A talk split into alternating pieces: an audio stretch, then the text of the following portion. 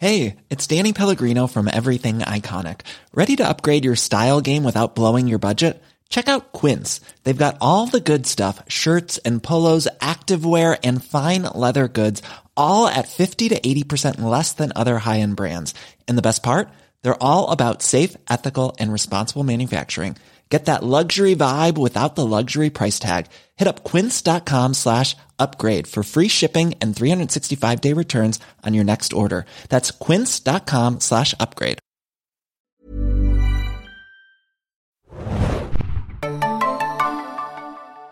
Herzlich willkommen, liebe Serienjunkies, zu einer neuen Ausgabe des Serienjunkies Podcast. Mein Name ist Tanna und wir sprechen heute über The Wheel of Time. Nicht Wheel of Time, wie ich es immer nenne. Also es ist The Wheel of Time, das Rad der Zeit. Und heute im Abstandsstudio ist wieder mal der liebe Tim. Moin, Tim. Hallo.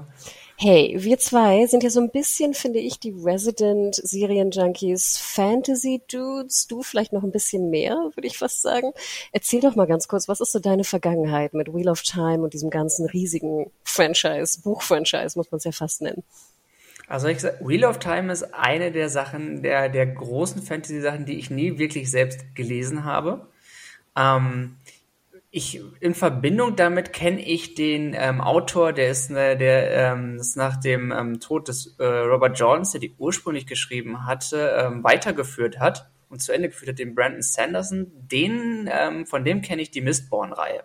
Das ist auch so eine relativ große Saga und daher, das ist das Einzige, was ich jetzt wirklich im, im, äh, wirklich im Buchzusammenhang damit kenne. Sonst bin ich da wirklich ähm, komplett unbedarft an diese Serie rangegangen, dementsprechend. Genau, du hattest aber auch schon von gehört, oder? Weil mir geht das ähnlich. Also ich habe die Bücher nie gelesen. Wir können auch kurz sagen, es sind, glaube ich, insgesamt, was waren das hier, 14 Bände mhm. ne, auf Englisch und ich glaube über 30 sogar auf Deutsch. Wie du schon sagtest, die letzten drei wurden dann äh, zu Ende geschrieben von Sanderson, weil der eigentliche Autor gestorben ist. Ähm, mir sind die auch mal so über den Weg gelaufen. Ne? Ich glaube, die erste Veröffentlichung war 1990, nachdem er in den 80ern angefangen hatte zu schreiben. Mhm. Aber auch so in meiner Blase, in meinem Freundeskreis, wo jetzt auch ein paar Fantasy-Leser mit bei sind, kenne ich keinen, der die Bücher gelesen hat. Du? Interessanterweise ich auch nicht tatsächlich. Also und, und ich habe auch viele Fantasy-Leser tatsächlich in, mein, äh, in meinem Kreis. Gerade auch so, ähm, vielleicht auch deswegen, weil ich über meinen Bruder zum Beispiel, der liest die Sanderson-Bücher alle. Deswegen kennt er die ganzen Mistborn-Sachen, über den bin ich auch, ähm, da, über ihn bin ich halt auch an diese Bücher gekommen. Aber ähm, Wheel of Time als Reihe, ich, ich kenne wirklich auch niemanden, der es gelesen hat, obwohl sie so groß ist. Also ich habe drüber gehört, ich habe ähm, auch gerade als die ganzen News kamen, dass diese Serie gemacht wird, auch mal überlegt, na, willst du schon mal reinschauen oder nicht?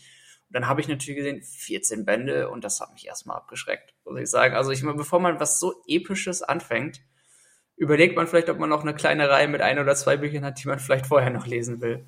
Ich wollte gerade sagen, das hat mich auch abgeschreckt. Also bei Witcher bin ich ja dann auch 2019 oder 2020 wirklich eingestiegen und habe die auch echt schnell weggeballert, die Bücher, muss ich ganz ehrlich sagen. Aber bei vier, alles, was zweistellig ist, kriege ich so leicht ähm, Ängste, sag ich mal. Mhm. Aber deswegen, liebe Hörer und Hörerinnen da draußen, verzeiht. Wir sind also, wir haben keinerlei Buchwissen, was wir da irgendwie anbringen können. Und wir haben ja auch schon in der Vorberichterstattung gemerkt, dass es da ja wirklich so Buch-Ultras gibt, wie wir sie nennen, die ja auch immer gerne die Artikel von uns so ein bisschen auseinandergenommen haben, oder? Mhm. Ja, es, äh, es hat wahrscheinlich alles, was so groß ist und auch ähm, und auch so bekannt ist letzten Endes trotzdem, hat natürlich auch eine gewisse Fanbase und es wird auch eine gewisse Hardcore-Fanbase haben. Also das findest du bei jedem, auch bei jedem Fantasy oder bei bei Sci-Fi und Fantasy-Franchises äh, besonders findet man sowas auch. Also ich ich ich kenne ähm, Leute, die die Herr der Ringe total geliebt haben. Ja, Game of Thrones ist jetzt durch die Serie so groß gewesen und es gibt es gibt viele Fantasy-Sachen, die die ähm, die Leute haben, die über die Fernsehserie dann dazukommen. Das ist ich weiß nicht, ob es der Großteil ist, wahrscheinlich, weil es mehr Leute erreicht, aber es gibt dann auch eine relativ solide Basis der Leute, die auch die Bücher gelesen haben. Aber gerade die haben auch dementsprechend ganz andere Erwartungen an diese Sachen. Genau, da werden wir später noch äh, drauf zu sprechen kommen. Aber dann lass uns doch mal wirklich mit der Serie äh, loslegen. Also heute ist äh, Donnerstag, der 25. Die Serie startete am 18. November, am Freitag bei Amazon Prime Video Und sie haben so ein bisschen das Hulu-Modell gemacht. Also erst drei Folgen und ab jetzt wöchentlich. Also sprich, morgen wird dann die vierte Folge zu sehen sein, die wir auch noch nicht gesehen haben und somit auch nicht besprechen werden.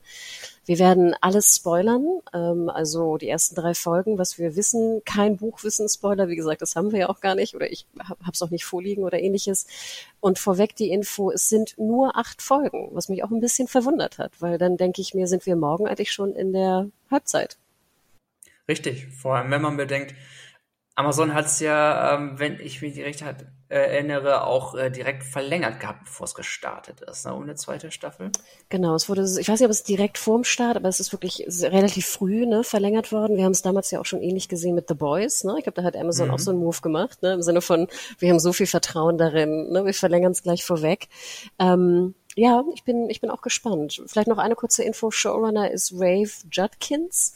Den kennen vielleicht einige so ein bisschen auch als Producer von Marvel Agents of S.H.I.E.L.D. Das hast du, glaube ich, auch gesehen, ne? Und er war, ich habe gerade in seiner IMDb-Eintrag äh, geschaut, er war auch teilweise Autor von Chuck. Und das finde ich ja. ja eigentlich ganz sympathisch. Ja, Chuck kenne ich nämlich auch noch. Von daher, ähm, da, ich weiß nicht, wie viel er involviert war, aber dann, dann, der Name selbst sagte mir nicht direkt was. Ähm, Zumal ich jetzt bei, bei Shield nie darauf geachtet hatte, aber ähm, durch, gerade durch Chuck denke ich, naja, da haben wir mehrere Sachen, die man von ihm schon mal gehört oder gesehen hat, vielleicht auch. Genau, aber natürlich ein Riesenprojekt. Äh, ich hatte irgendwo auch mal eine Zahl gesehen, dass circa 10 Millionen Budget pro Folge da gewesen sein müssen. So viel. Also 80, jetzt weiß ich nicht genau, ich habe auch gelesen, dass eigentlich zehn Folgen für die erste Staffel geplant waren, mhm. was vielleicht auch ein bisschen Sinn macht bei manchen Entscheidungen, also dass sie es dann runterstauchen mussten auf acht. Ähm, aber wie gesagt, also es ist wirklich ein hohes, hohes Budget. Ähm, wir sind einfach wirklich angelangt, dass eine, eine Staffel oder ne, dass die einfach um die 100 Millionen kreist. Ne? Und das, glaube ich, ja. äh, müssen wir einfach hier auch mitbedenken. Kannst du denn jetzt zum Start einmal grob, ganz, ganz grob sagen, worum es geht? Ich hätte sonst ansonsten zur Not äh, deinen ersten Satz aus deiner Review von Serien Junkies vorhanden. ja, das, das, das passt nämlich ganz gut, weil der das äh, relativ schnell ähm, letztendlich zusammenfasst. Also wir sehen in der ersten Folge eine, ähm, sagen wir einfach nur mal ganz simpel eine Frau namens Moiraine, gespielt von Rosamund Pike. Ähm, die wir zum Beispiel aus ähm, Gone Girl oder Surrogates, äh, sie war auch mal, sagen wir mal, ein halbes Bond Girl. Sie hatte nicht so ein ganz, also nicht den, den Auftritt als Bond Girl, aber sie war, war auch in einem Bond so relativ bekannt. Also man, man ist, sie ist ein Gesicht, das man auf jeden Fall kennt. Das bekannteste Gesicht, wenn du mich fragst, mit Abstand. Ähm, und ja, Moraine kommt zusammen mit ihrem Beschützer, der heißt äh, Lan in ein kleines Dorf. Und das ist, äh, das hat, da wurde ich nämlich auch noch korrigiert. Es ist nicht, die, die, das Dorf heißt nicht Two Rivers, sondern die Region heißt so. ähm, ich weiß gar nicht, ob das Dorf mit Namen erwähnt wird in der Serie. Es ist mir über, zumindest beim Review gar nicht aufgefallen, ob sie den Namen des Dorfes groß erwähnen innerhalb der Serie. Ich weiß, es ist im, im Buch ist es bekannt. Auf jeden Fall kommt sie in ein kleines Dorf zusammen mit ihrem Beschützer und Dort sucht sie nach jemandem oder einer Gruppe von Menschen, und zwar nachdem die als sogenannter Dragon wiedergeboren sind, angeblich. Und das ist dann ähm, ein junger Mann oder eine junge Frau, denen prophezeit wurde, dass sie sich einem, ja, einer finsteren Macht, die momentan anscheinend auf dem Vormarsch ist, entgegenstellen kann. Und die hat sich erhoben und ist quasi auch hinter Moraine und ihren Begleitern schon her. Bei Dragon muss ich immer ein bisschen lachen. Ich finde, das klingt immer irgendwie so ein bisschen komisch, aber The okay. Dragon. Genau. Ne, wir suchen den Auserwählten namens Dragon. Ne? Ich weiß nicht, aber ich musste sehr lachen, denn ich glaube, die erste Szene, die wir sehen in der Serie, ist wie Rosamund Pike so ein, so ein, sie trägt ja immer blau, ne, so einen blauen Mantel irgendwie umwirft. Mhm. Und dann haben wir so eine Minute Offscreen Infodump. Und ich glaube, dort wird auch nochmal erklärt, das, was du gerade meintest mit dunkler Macht und wir suchen den Auserwählten, der sich dem entgegenstellen kann und er heißt Dragon, bla bla blub. Aber ich dachte mir, Tim, wirklich nach einer Minute, ich, also muss ich stoppen, zurückspulen, ne, nochmal Play drücken, um das alles mitzukriegen. Ähm, Namen werden umhergeworfen, also neben Dragon hören wir, glaube ich, auch noch in diesem Infodump die Aes Sedai, ne, wo Rosamund Pike und auch ihr Begleiter scheinbar dazugehören oder sie vor allem. Und ich dachte mir, Tim, ich weiß nicht, es ist so eine allgemeine Frage, wenn der Infodump dich mehr verwirrt nachher, als du vorher warst, also deine Unwiss deine Verwirrtheit nach der Information größer ist als deine Unwissenheit am Anfang, würde ich dies immer weglassen. Es ist ne, es ist wirklich schwierig. Ich fand, ähm, ich habe mich ehrlich gesagt dann auch teilweise nur so auf die Infos, die ich schon kannte, konzentriert, weil ich, ich wusste im Grunde vorher, worum es grob geht. Und ich glaube, das ist das Einzige, was mich jetzt gerettet habe, in so kurzer Zeit dem irgendwie einigermaßen folgen zu können, weil das sind die Infos gewesen, die mir vorher durchs Lesen und Anlesen und News schreiben bekannt waren, so ein bisschen als Prämisse. Äh, spontan, wenn ich das alles so schnell gehört hätte, ähm, ich glaube nicht, dass ich das alles direkt verarbeiten könnte. Du, man hätte es wirklich, man muss dann quasi als äh, Nicht-Buchkenner musst du eigentlich sofort direkt rausfiltern, was ist jetzt meine wichtigste Info, weil du kannst, du merkst dir nicht alle Namen und Orte und die komplette Prämisse direkt. Ja, und ich finde, es ist so schade. Wir hatten das jetzt neulich auch im, äh, bei Eternals, Adam und ich. Und ich meine, Adam ist ja auch Comic-Kenner, gut, bei Eternals jetzt weniger. Aber am Anfang haben wir so eine, weißt du, so eine, so eine Text, äh, Texte-Runterroll-Geschichte. Und du bist einfach verwirrter danach. Und ich verstehe immer nicht, wenn das Ziel doch eigentlich ist, den Zuschauer abzuholen oder die Zuschauerin, dann verwirr die doch nicht so. Und wenn du es anders nicht hinkriegst, dann lass es weg. Das wäre doch überhaupt kein Problem gewesen. Lass die beiden doch in dieses Dorf reiten. Wir sehen sie nachher ja auch irgendwie in der Badewanne sitzen. Dann können sie ja noch mal so grob darüber reden, was sie hier eigentlich machen. Es muss jetzt ja auch nicht so Wort für Wort sein. Wir suchen jetzt den Dragon und er ist vielleicht hier irgendwo im, im Ort. Aber du weißt, was ich meine. Es kann ja irgendwie so ein bisschen reingebaut werden. Als Zuschauer einer Fantasy-Serie muss ich auch nicht in den ersten zwei Minuten die komplette Welt verstehen. Ich bin bereit, mich darauf einzulassen und peu à peu diese Welt, ne, dass sie mir erklärt wird. Und das ist genau der Punkt. Brauchen Sie es überhaupt? Müssen Sie es so früh machen, weil Sie es, glaube glaub ich, in den gerade in der ersten Folge mehrfach, sie erklärt es diesen, den, den fünf erklärt sie es mal. Also es wird, sie sagt es sogar auch explizit, warum sie da ist. Und ich meine, das kann man doch gerne auch noch mal für eine Viertelstunde mysteriös lassen, wenn man es nachher sowieso erklärt. Letzten Endes war es auch dadurch doppelt. Sie hat es noch mal erklärt später. Und am Anfang wurde es als Infodump aus dem Off erzählt. Und das finde ich dann sowieso doppelt und ich, das musste man auch gar nicht letzten Endes. Und du hast recht, ich glaube, die, die kleinen, äh, sag ich mal, Jugendlichen reden nochmal darüber, ne, irgendwie. Also, also du hast wirklich absolut recht, es ist eine Doppelung. Und wie gesagt, ne, ich finde immer, wenn der Zuschauer schon nach der ersten Minute verwirrt ist, ist das leider immer schlecht, weil du dann, wenn du weiter guckst als, als äh, bei einer Fantasy-Serie, dann, dann verwirren dich, verwirren dich noch mehr Dinge, weißt du? Dann, dann wirst mhm. du doppelt äh, aufmerksam auf irgendwie die Kostüme gucken oder wie das Dorf gebaut ist oder worauf sie reitet oder was auch immer. Ich habe immer das Gefühl, du musst ganz, ganz vorsichtig sein mit dem Worldbuilding, speziell bei Fantasy. Und diese Infodumps sind tödlich es ist viel wichtiger, sich, gerade wenn sie ja auch Spannung erzeugen wollen, dass man sich auf den Moment konzentrieren kann. Und das tust du nicht und du schweifst absolut ähm, automatisch dadurch ein bisschen ab. Von daher, ja, es ist ein Einstieg, den ich so nicht ganz gewählt hätte. Auch wenn sie dann eher als erstmal ihre, ihre schicken, wirklich, wirklich schicken ähm, ja, Hintergründe und ähm, die, die Umgebung, die haben einfangen mal. Also das ist sowas, was sie sowieso äh, ständig machen, muss ich sagen. Die Ecke ist wirklich schön, ist schick gemacht. Ähm, das haben sie direkt mal zur Schau gestellt, aber musste jetzt auch noch nicht unbedingt sein dann dadurch. Aber das fand ich so ganz interessant. Ich glaube, wir sehen dann so auch diesen Totalshot, äh, der, ich fand den gar nicht so schön wie du. Ich glaube, dir hätte er besser gefallen. Ich fand nur ganz interessant, wenn das dieser Shot war, wo es so aussah, als ob es da schon so Hochhäuser gab. War das der Shot? Wir haben, glaube ich, in der ersten Folge eine Szene gesehen, wo so überwachsene, ganz kaputte, es wirkte wie Hochhäuser. Ich wusste nicht genau, ob es hoch, ehemalige Hochhäuser sein sollten oder einfach nur irgendwelche sehr hochhauswirkende Berge. Ich oder, weiß es gar nicht, was sie alles gerade in der. Ich muss sagen, da, da ist auch die Sache, wenn man die drei Folgen gesehen hat, das fließt irgendwie so, so ein Stück weit zusammen, weil diese Shots immer sehr, sehr ähnlich sind letzten Endes. Ich dir gar nicht mehr sein, ob ich das auseinanderhalten kann, welcher Shot von welchem ist, zumal gerade diese Häuser ja auch in der Episode 2 prominent sind, die ehemaligen.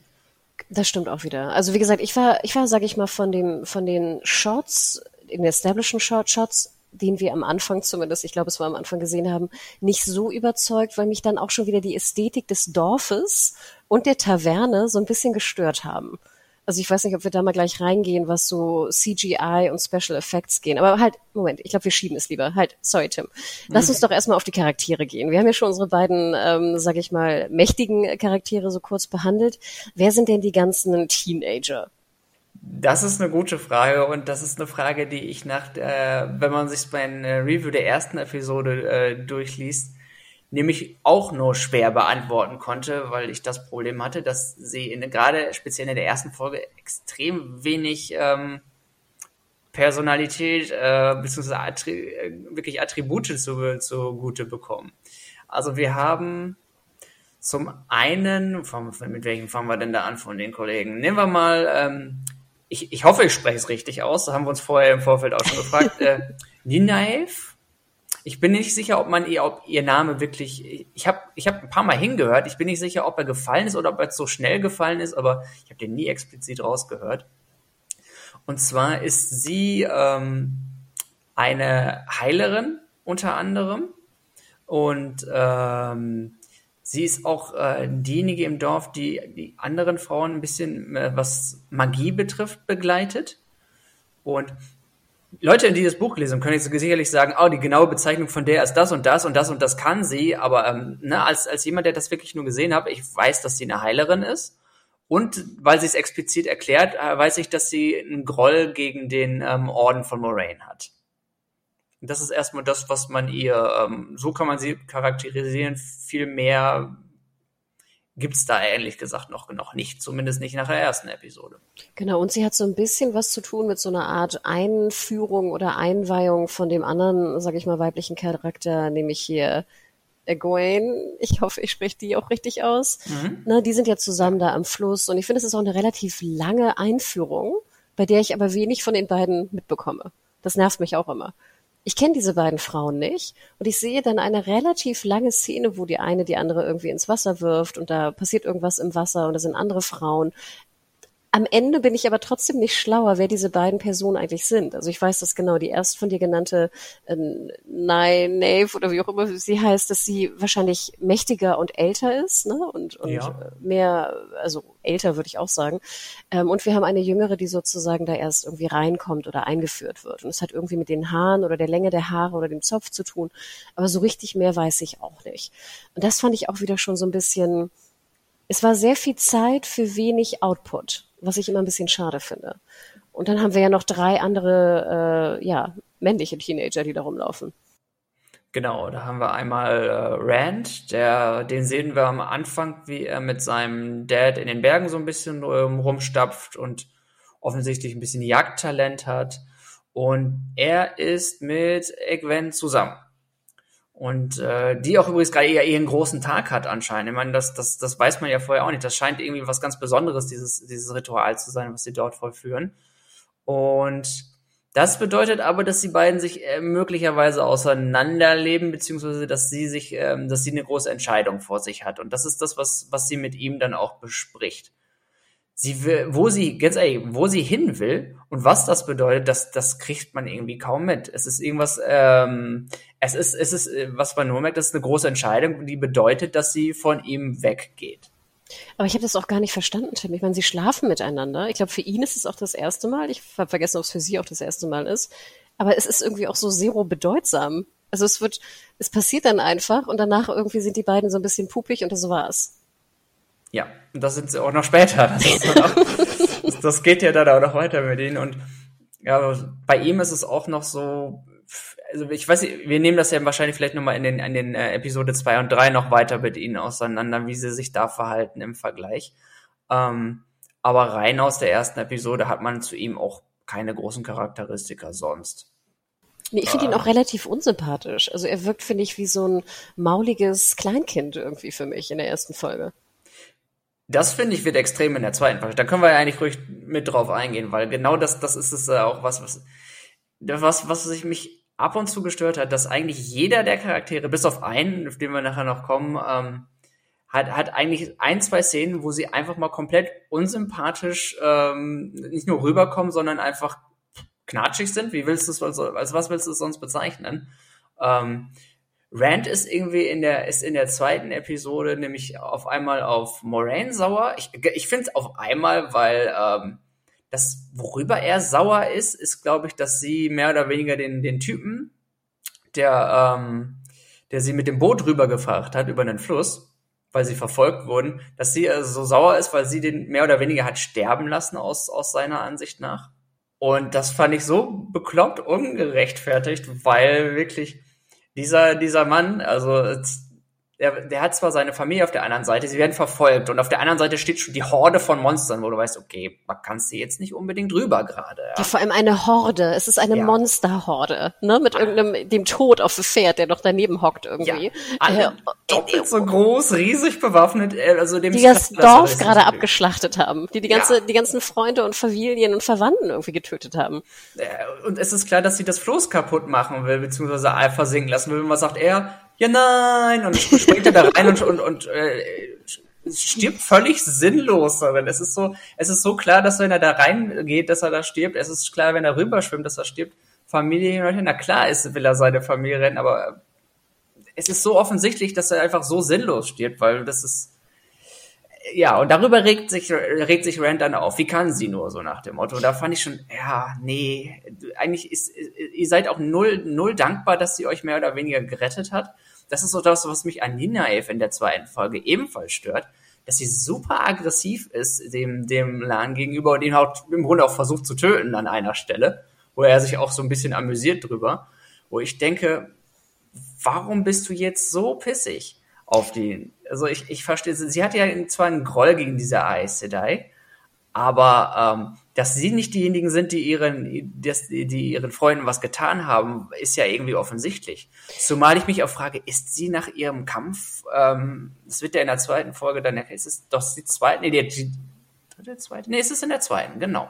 Da, da, ähm, da sehen, da, da sehen wir sie ja mit Lan und sie erklärt so ein bisschen, oder wir sehen ja so ein Flashback, wie sie da, ähm, wie sie es überlebt hat, das Ganze auf im Dorf. Und ich denk mir, denk mir, ist sie direkt hinter denen her? Ist sie nicht ins Dorf und hat da, sie ist eine Heilerin, ist sie, hat sie da nicht noch Leute geheilt? Hat sie sich nicht mit denen unterhalten? Hat sie nicht gefragt, wo sind die hin? Was ist passiert? Sie ist direkt hinter tot. denen her und sind alle ja, tot. sie ist direkt hinter denen her. Wir haben ja vor allen Dingen noch gesehen, dass sie es halt, dass da noch im Dorf Überlebende waren. Aber nein, sie ist, ist sie direkt hinter denen her und stellt Fragen, als ob sie überhaupt nicht weiß, was vorgefallen war. Ja, und nochmal, ich habe immer das Gefühl, ich finde es ja ganz interessant, dass diese Aes Sedai, also Rosamund Pike, dass die ja scheinbar sehr unbeliebt ist, ne, bei der normalen mhm. Bevölkerung. Finde ich ja immer ganz spannend. Also dann würde mich ja interessieren, warum sind sie, ist sie, ist sie, ist sie unbeliebt? Sind die irgendwie zu mächtig? Sind sie unbeliebt, weil es Frauen sind? Ich glaube, es dürfen nur Frauen sein, keine Ahnung. Aber das, ich habe ganz viele Fragen um diesen diesen Clan von Magierinnen, wenn das jetzt Magierinnen überhaupt sind oder Zauberinnen oder was auch immer das jetzt überhaupt für eine, für eine Klasse ist. Mhm. Äh, aber genau wie du sagst, ich, ich, ich sehe nur das Verhalten der anderen Menschen um sich herum und das ist teilweise so unlogisch, dass das Geheimnis, was ich eigentlich aufklären möchte, einfach nur noch weiter verwässert wird. Und das finde ich ein bisschen schade, weil da hätte ich einfach gerne, ich finde, das sind interessante Punkte, die ich jetzt nicht äh, Wort für Wort irgendwie erklärt haben muss in den ersten Folgen. Aber du kannst mir nicht so einen Disputer geben mit diesem Ferryman, mit diesem äh, Fahrer da von dieser Fähre, der einfach überhaupt keinen Sinn macht, wenn dein ganzes Dorf abgeschlachtet wurde ja. und du von so einer Horde von Monstern verfolgt wirst. Also ich gebe dir absolut recht, es war Crazy Town, total merkwürdig. Und ich finde auch, und das finde ich so schade, äh, neben Rand haben wir noch die zwei anderen Typen, ne? Und ich finde auch, genau. beide sind jetzt auch nicht besser in dem, was sie tun. Äh, ja, wir haben einmal ähm, den Matt, ich habe den immer so ein bisschen am Anfang, weil, weil ich, weil ich finde, das war auch wieder eins äh, von vielen Standard-Fantasy-Klischees. Der kam am Anfang so ein bisschen wie der, wie der ähm, schurkige Dieb mit dem Herz aus Gold drüber, weil ne, der kümmert sich ganz aufrichtig um seine beiden kleinen Schwestern und aber ist so, so ein bisschen, ähm, ja, so ein bisschen, so ein bisschen tricky in dem, was er da so tut, ne? ab und zu. Ne? Er, er ähm, ist, er wettet gerne und hat kein Problem damit, Leute zu beklauen und ja, das macht ihn, ich weiß, ich fand ihn am Anfang jetzt nicht unsympathisch, aber auch er hat in, dann dafür in der dritten Folge seine, seine Phase, wo er auf einmal völlig unlogisch total eingeschnappt ist und sich verhält. Wie, Rand, Rand soll dann da quasi alleine Holz hacken, um, um sich ihr, ihre Unterkunft zu verdienen und er haut erstmal ab und sagt so, nö, habe ich jetzt keine Lust drauf, weil Rand fragt ihn auch, was jetzt sein Problem ist und was ist sein Problem? Begründet er das irgendwie? Nö, er will nach Hause und hat keine Lust auf den ganzen Kram oder so, ne? Total merkwürdig. Also ich gebe dir recht, ich fand Matt fast auch mit fast am interessantesten. Was, am mich nur, ja. was mich nur dann schon störte, war immer dieser komische Bademantel, den er trug. Aber da werde ich nachher noch einen riesen Ranch äh, drauf ablassen. Ähm, aber ja, also da war auch jetzt, sage ich mal, wenig zu holen als äh, Zuschauende der ersten drei Folgen. Und den vierten, ich finde, da war ja noch mal so der eine Moment ähm, bei Perrin, ne, unserem äh, lokalen, wie heißt das, Handwerker hier, wie heißt der, der ähm, Schmied. Schmied, genau, sorry. Ähm, das fand ich ja wirklich eine der ersten Szenen, wo ich dachte, uh, jetzt könnte es interessant werden. Mhm. Weißt du, worauf ich hinaus möchte?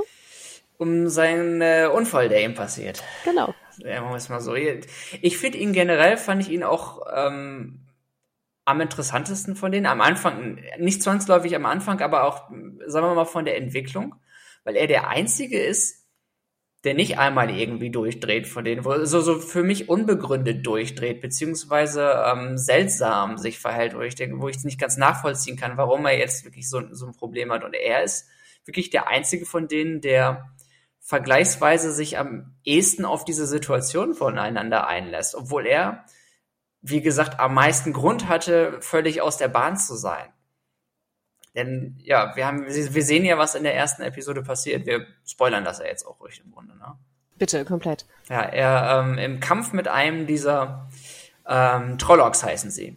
Die übrigens, wie jemand bei uns in den Kommentaren äh, sagte, und ich muss sagen, da das hat mich dann auch komplett daran erinnert, so ein bisschen aus wie, wie die Krampusse äh, aus äh, Grimm erinnern, weil die sehen exakt gleich aus fast auch wenn ich jetzt natürlich dem Buch zugute halten muss, die sind bestimmt im Buch beschrieben und die gab es eher als die Inkarnation von Grimm, sagen wir es mal so. Aber sie erinnern mich halt daran, optisch sehr.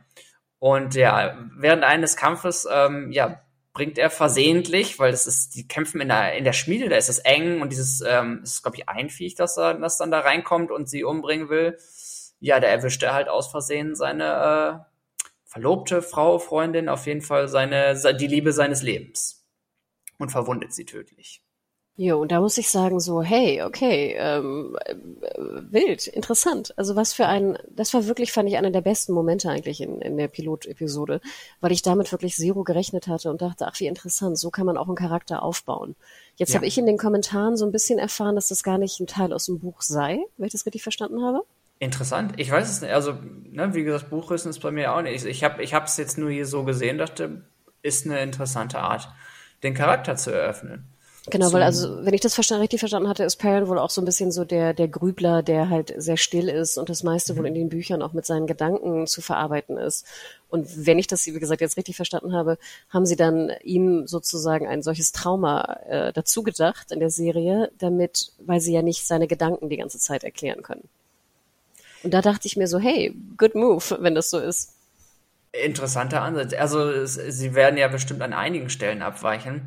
Das ist, wie es, wenn man mal überlegt, wie, wie das jetzt gelungen ist im Vergleich zu den anderen, weil ich finde, er kommt mit Abstand am sympathischsten rüber bisher.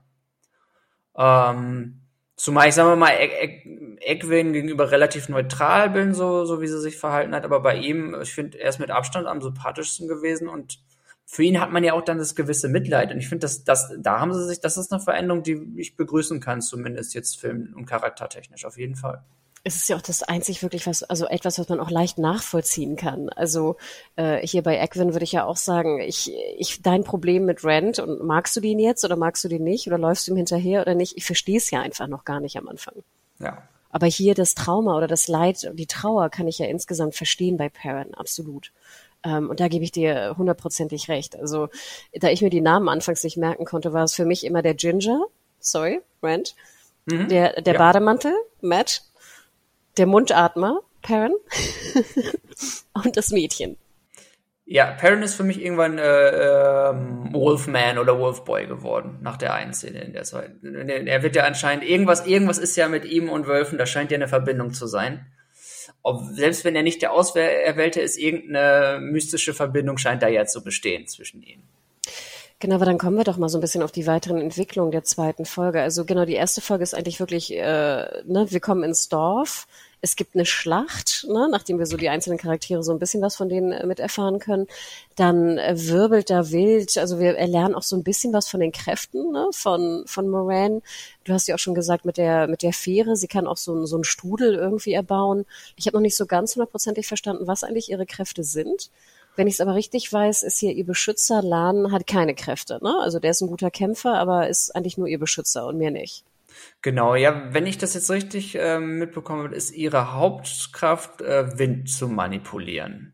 wenn ah, ich das okay. richtig einschätze, weil zumindest sie kann, sie kann daraus einiges machen. Deswegen ist es auch ein Strudel, den sie da, ne, deswegen kann das, in, das sind halt, äh, das sind dann diese Sogkräfte, die sie dadurch entfachen kann. Das ist hauptsächlich Wind, wenn ich es richtig verstehe, weil zumal sie ja auch mit, ähm, mit Equin darüber spricht, dass sie den Wind, weil, weil sagt, sie hört den Wind und das heißt, ne, es, es, es, es scheint damit in Verbindung zu stehen.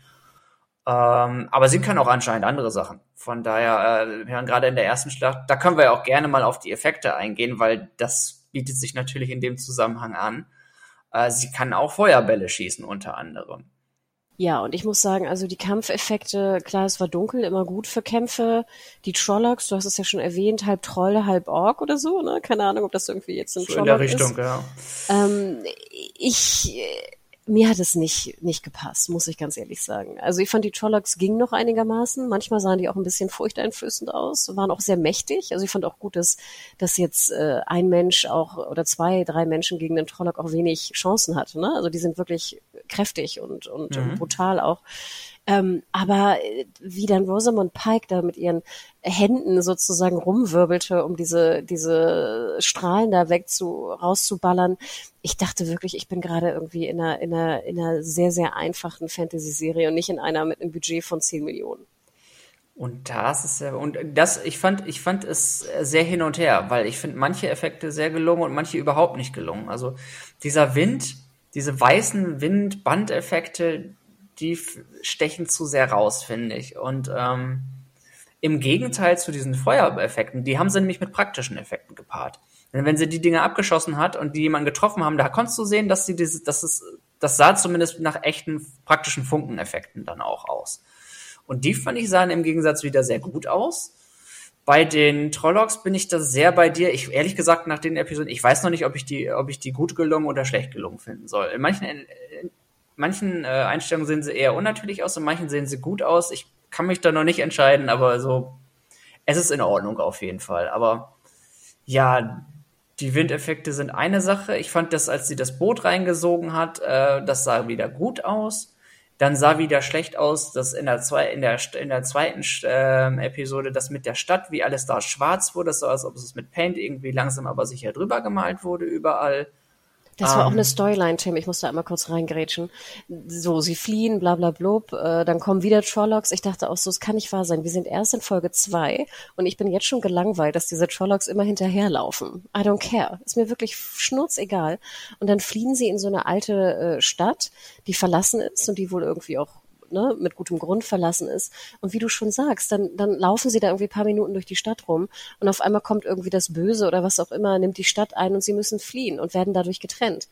Äh, langweiliger geht's doch gar nicht, Tim. Dazu hätte ich ehrlich gesagt nämlich auch eine ganz, ganz, äh, mehrere ganz, ganz dringende Fragen. Einerseits finde ich es ja ähm, ist es ja schon ein spannendes Mysterium, wenn sie sagen, ja, niemand weiß, was in dieser Stadt passiert ist, alle Leute sind weg. Und ich finde, das haben sie ganz, das haben sie schon gut gemacht, ne? Das ist in irgendeinem Krieg passiert und dann haben sie die Wand, diese, sie haben sich eingemauert und die Leute, die die Wand aufgebaut haben, haben da niemanden mehr drin gefunden. Ich finde, das ist eine super spannende Prämisse eigentlich für so eine Stadt und für das, was da passiert ist. Nur, ähm, ganz ehrlich, erstmal, wie viel, wie lange sind die unterwegs gewesen? Ein, zwei Tage? Tagesritte oder so, da frage ich mich ganz ehrlich, ihr fünf, die, die waren alle komplett verwirrt. Oh, da ist eine Stadt, wir haben noch nie, die haben noch nie was davon gehört, dass innerhalb von zwei Tagesritten eine riesige Stadt ist, die leer ist mit so einem riesigen Mysterium, die eingemauert ist. Das haben die noch nie vorher gehört.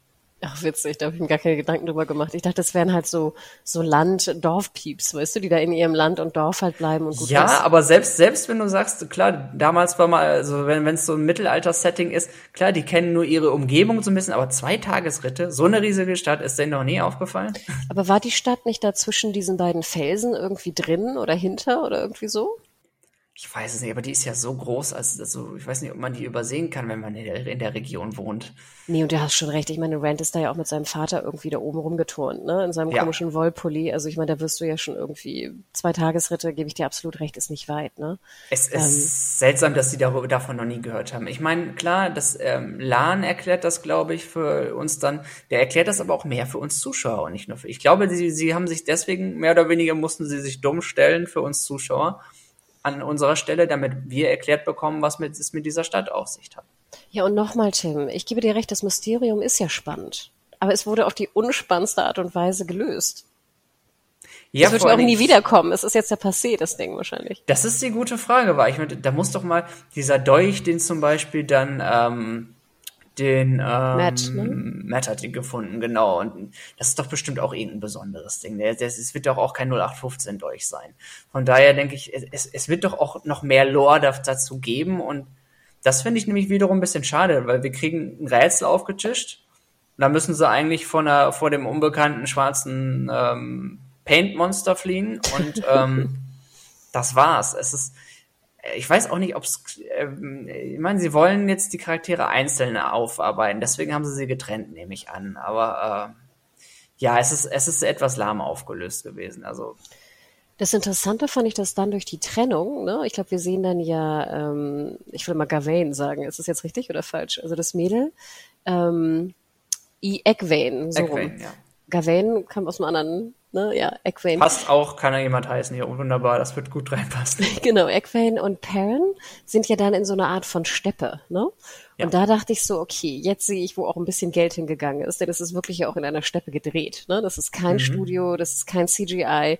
Ich habe nicht nachgeschaut, wo sie es gedreht haben, aber es sah schon krass steppig und groß und Berge im Hintergrund aus. Ne? Alles gut da war ich so ein ja. bisschen dankbar, dass wir das mal irgendwie so ein bisschen äh, zu sehen bekommen.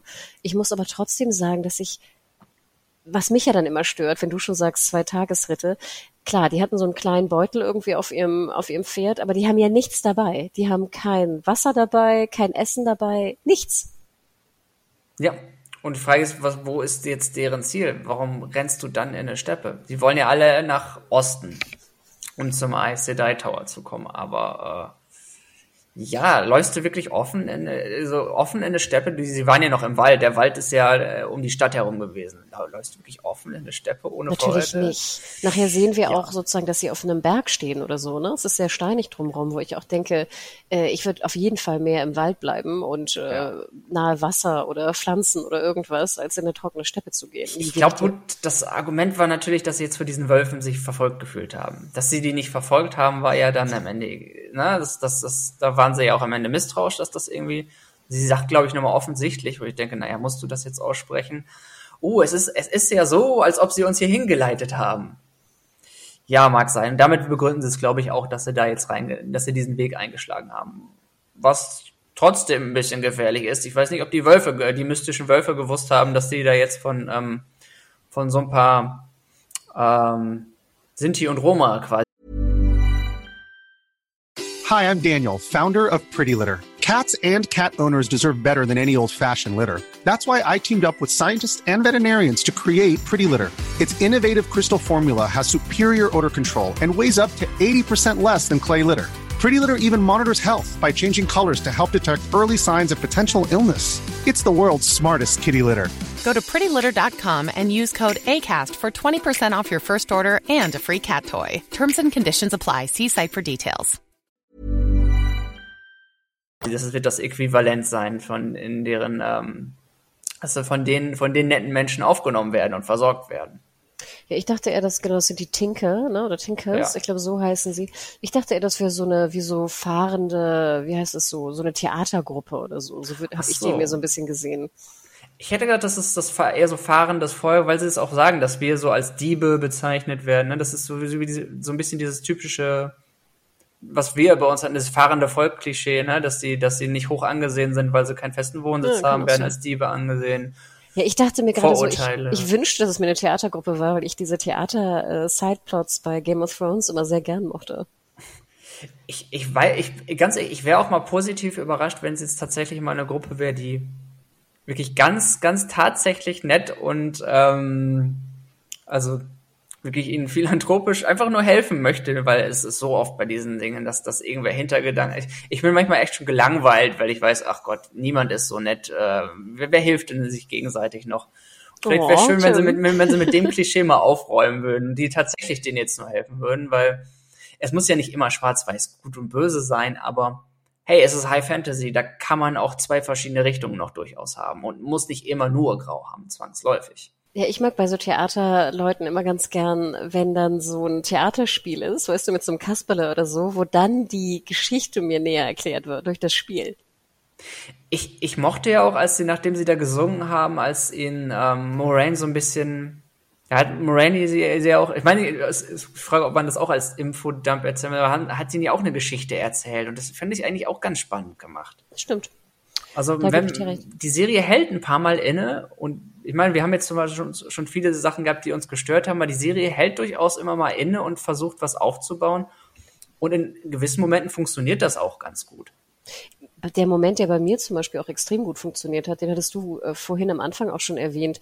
Die dritte Folge beginnt ja wie äh, unsere ähm, Lady, also die etwas weisere, wie haben wir sie jetzt genannt, sorry oder ausgesprochen? Ähm, wir äh, haben Ninaev gesagt. Ninaev, okay. Ninaev, Ninaev. Wie sie so an den Haaren gezogen wird von einem so einem Trollock und da so verschleppt wird. Ja. Und ich muss ganz ehrlich sagen, ich fand erstmal, das war echt eine, eine wahnsinnige Einstellung. Also so weggeschleift zu werden. Ich weiß nicht, ob da auch so, kriege ich ja auch wirklich Angst bei. Ähm, und da muss ich sagen, da in dem Moment war ich so all in und dachte mir so, Gott, ich möchte jetzt doch gerne wissen, wie sie diesem einen Trollock da äh, entflieht. Und ja. natürlich hast du recht, dass es ein bisschen komisch ist, dass sie auch, ich glaube, hat auch kein Pferd und so, ne? Also, dass sie dann einfach sofort bei den anderen Pieps ist. Aber ähm, da muss ich auch sagen, das war so ein Moment, genau wie du sagst. Es gibt Momente, die sind wirklich gut und spannend und ich will wissen, wie es weitergeht und was es damit auf sich hat. Und dann werde ich wieder gefolgt von irgendwie zwei, drei Szenen, wo ich denke, ach, das sieht irgendwie komisch aus und das ist schlecht gemacht ja. und die spielen komisch und das ist blöd. Und genau das habe ich nämlich in diesen Tage auch gehabt. Und zwar Genau, sie wird, es, es ist, erst ist es wirklich spannend, wie, wie, wie kommt sie da weg und es sieht gar nicht gut aus und, äh, und dann ist sie in dieser, in, in dieser Grotte im Wasser und dann auf einmal, er, er sucht nach ihr, schlägt so ein bisschen im Wasser rum und dann kommt sie mit dem Kopf da raus und ich dachte, Moment, welcher Film ist das, an dem ich das gerade, das ist doch 100 pro irgendein Action-Klassiker. Und ich überlege gerade, wo sie mit dem Kopf so halb aus dem Wasser rausguckt und ich glaube, es ist Rambo. Macht das nicht Rambo an irgendeiner Stelle? Ich habe das Gefühl, ich sehe öfter solche Szenen, wo Leute so halb mit dem Kopf rausgucken. Aber du hast ja. recht, ich glaube, Rambo so mit seiner Tarnfarbe auch. Ja, Gesicht, und ich oder? dachte, meine Güte, ist sie jetzt Rambo, weil sie guckte auch so, ja, ich meine, muss sie auch, sie will den ja umbringen, muss es auch, aber ich dachte, oh Gott, es hat, es, das hat mich echt rausgerissen ein bisschen, weil ich sofort an irgendwie, weil ich mich sofort gefragt habe, aus welchem Actionfilm kenne ich diese Einstellung? Mussten sie die jetzt so machen? Ne? Ich, ich dachte die ganze Zeit, dass die Höhle so viel besser aussieht als die Höhle bei Witcher. Weißt du, da wo ähm, Jennifer oh, ja. mit ihren Aalen rumkrakiert. Und die haben so ähnliches Licht nämlich gehabt auch so. Aber ich finde, sie sah hier, sie sah immer noch nicht sehr gut aus, aber sie sah immer noch, fand ich, sehr viel besser aus als bei Witcher. Ja, ja, da kommen wir wieder zu den Effekten und den, den Settings. Ne? Mal sieht's gut aus und mal nicht. Genau. Aber was ich auch interessant fand, war, wir haben ja auch schon besprochen, dass sie nachher ja auch äh, äh, Moran äh, heilen soll. Mhm. Und ich fand auch dieses, Moran wird ver verletzt, also gleich da im ersten Kampf mit dem Sherlocks im Dorf. Ähm, danach ist sie aber sehr lange noch sehr normal. Und dann auf einmal ist sie krank. Ich hatte dann kurz das Gefühl, so hoch, bin ich gerade eingeschlafen oder warum ist sie jetzt irgendwie krank?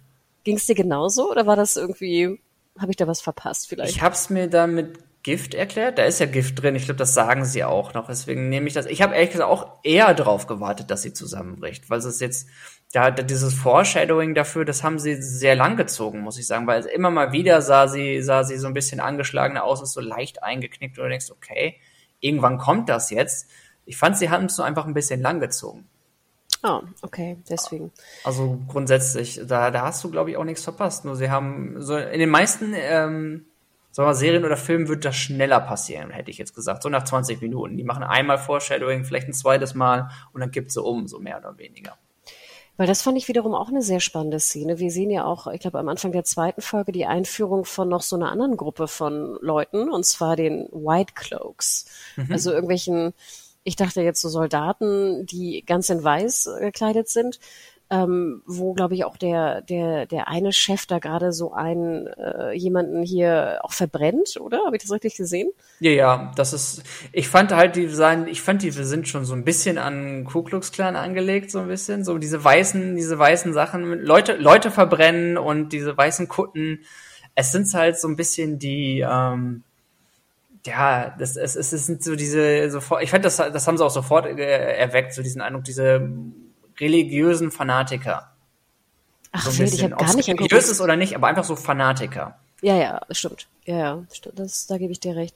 Und er hat ja auch diese, diese Sammlung von Ringen, ne? An, Eben, sie verbrennen Hexen, nichts anderes. So kannst du es ja simpel halten. Wenn man es so, wenn man es simpel ähm, zusammenfassen, sie verbrennen Hexen. Also sie jagen die Aes Sedai und er hat all ihre ähm, Schwestern, die ausgesendet wurden, um die in den Dragon Reborns zu finden, hat, hat, haben sie schon erwischt, wenn ich das richtig verstanden habe. Habe ich auch so verstanden. Sechs oder sieben Ringe hatte er schon. Sie sagte irgendwie eine Sache, einen vielleicht noch nicht, aber ähm, die meisten hat es wohl schon erwischt anscheinend.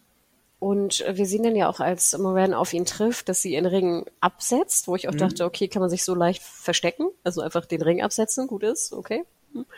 Ähm, aber das fand ich auch eine relativ spannende Szene und da war ich auch ganz dankbar, dass wir jetzt nicht nur irgendwie Trollocks haben, die den da hinterher rennen und machen, sondern da fand ich jetzt die White Cloaks doch eigentlich sehr viel interessanter und spannender, was es mit denen auf sich hat, als mit normalen Monstern. Ich finde, die sind creepy gewesen. Einfach mit der Art und Weise, wie sie sich verhalten haben und so, wie, wie sie mit den Leuten sprechen. Und das fand ich nämlich auch, also ein Monster, das fürchterlich aussieht, es sieht fürchterlich aus und ist ein Monster. Aber bei denen ist es, äh, ich finde, die haben dann dieses, dieses Versteckte, aber auch gleichzeitig überhaupt nicht Versteckte, was sie sind, ne, letzten Endes und wie sie, was sie vor den Leuten halten. Und das finde ich, zumal man vorher auch ähm, gezeigt hat, wie grausam sie ja durchaus sind. Fand ich gut gemacht und war ein spannender Moment. Ging mir wirklich auch so. Und ich glaube, den letzten Storyplot, den wir noch äh, bekamen in der dritten Folge, war das mit der Taverne und von dir auch hier mit Ranch und Matt, mhm. äh, die dann irgendwie beklaut werden. Dann arbeiten sie so ein bisschen für ihre Unterkunft und auf einmal sehen wir auch, sag ich mal, die Tavernenlady, die da irgendwie so ein doppeltes Spiel spielt.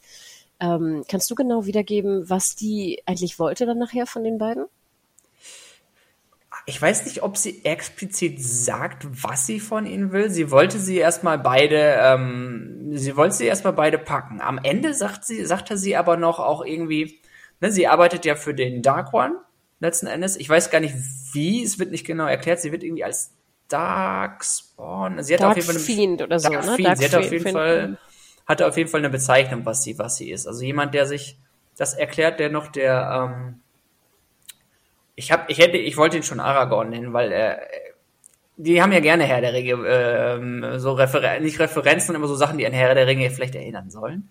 Ich finde, der Typ war so ein bisschen Aragorn, weil der, der beobachtet sie auch in der, in der Kneipe, unsere beiden Hobbits, die da alleine sind. ne? und, äh, und hilft ihnen dann, als, nachdem sie dann in der Nacht, ne, nochmal die gleiche Parallele in Schwierigkeiten sind. Stimmt. Und erklärt, der erklärt ja auch, was sie so ein bisschen ist letzten Endes. Oder ne, dass, dass sie mit dem Wort erklärt. Sie sagt, sie, sie hat irgendwie ihren Körper und ihren Geist dem, dem Darkborn verschrieben.